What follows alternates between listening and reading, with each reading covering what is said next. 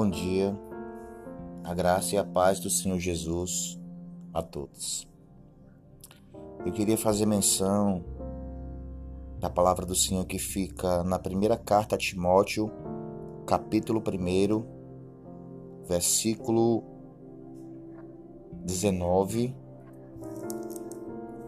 em diante, que diz assim: Mantendo a fé e a boa consciência, porquanto alguns, tendo rejeitado a boa consciência, vieram a naufragar na fé.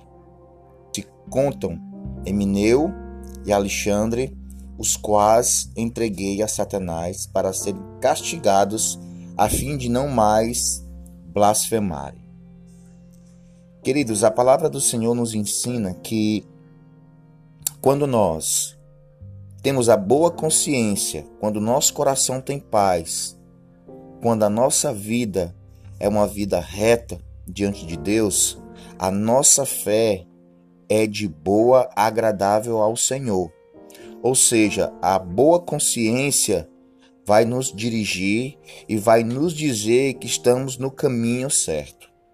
Paulo falando aqui a Timóteo, ele vai dizer o seguinte: olha, mantenha a sua fé e a sua boa consciência, para que nada possa te acusar, para que nada possa infringir os seus passos diante de Cristo.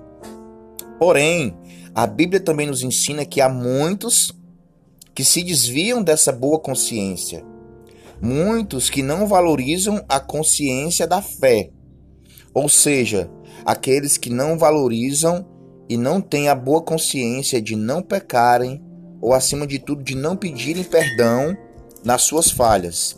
É óbvio que aqui no versículo 20 está dizendo que Emineu e Alexandre foram entregues a Satanás. O que é que quer dizer isso? Paulo está dizendo que Emineu e Alexandre se entregaram às paixões do mundo, se entregaram ao pecado, se entregaram a tudo aquilo que não agrada a Deus. E de fato, quando nós não agradamos a Deus, a nossa vida tem a tendência de ir por água abaixo.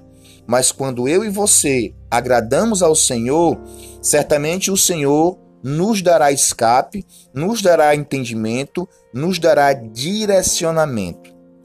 Louvado seja o nosso Deus, porque estamos combatendo o bom combate o bom combate da fé Fé é essa que, através da palavra que foi nos ensinada, que através do evangelho que foi nos dado, uma nova oportunidade de fazer diferente dia após dia.